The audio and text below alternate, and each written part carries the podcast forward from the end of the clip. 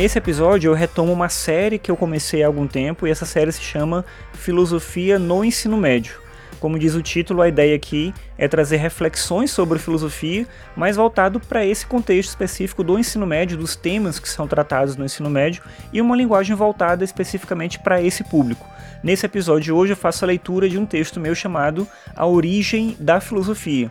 Eu vou também colocar o link desse texto no post, porque é um texto que está no meu blog, que eu divulgo para meus alunos e que eu uso como material de referência para a gente poder trabalhar em sala de aula.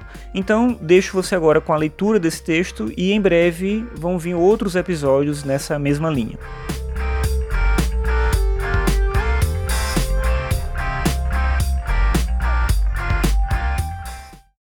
O surgimento do pensamento filosófico ocorreu na Grécia entre os séculos 7 e 6 a.C., e o primeiro filósofo se chamava Tales de Mileto.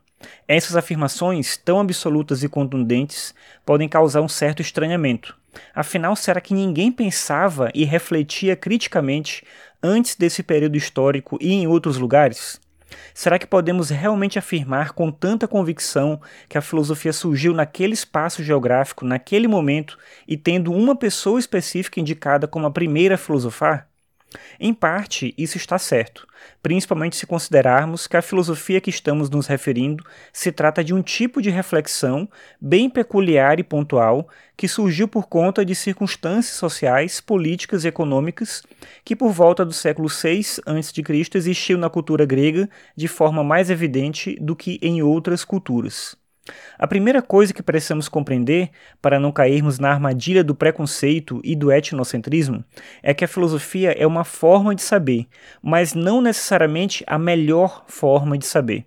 Por isso, quando afirmamos que a filosofia surgiu na Grécia, não podemos com isso concluir que aquele era o povo mais inteligente da antiguidade, ou o que ofereceu mais contribuições para as sociedades humanas.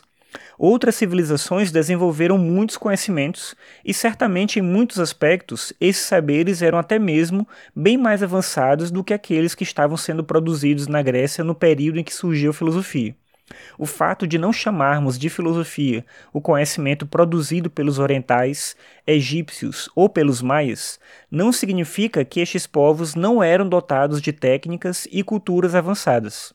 Além disso, outra característica do surgimento da filosofia é a constatação de que uma das condições essenciais para o surgimento da filosofia na Grécia foi o fato de que os gregos estavam em contato com uma grande diversidade de culturas, fosse por motivos econômicos, políticos ou mesmo por interesse nos saberes produzidos por outros povos, o que permitia ao povo grego a possibilidade de compreender a realidade em contexto, abrindo assim caminho para o que entendemos como a percepção filosófica da realidade.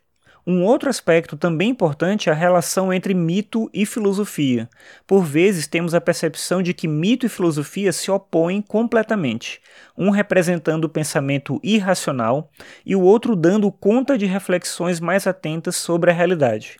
No entanto, nem o mito é ausência de razão, pois, mesmo não fazendo uso do rigor científico ou da argumentação filosófica, é inegável que os mitos são tentativas de compreensão da realidade, e nem a filosofia é a razão acima de todas as coisas, já que o aspecto simbólico do mito é algo recorrente em toda a filosofia, desde a antiguidade até os dias atuais. Mas essa relação sobre mito e filosofia fica para um outro momento.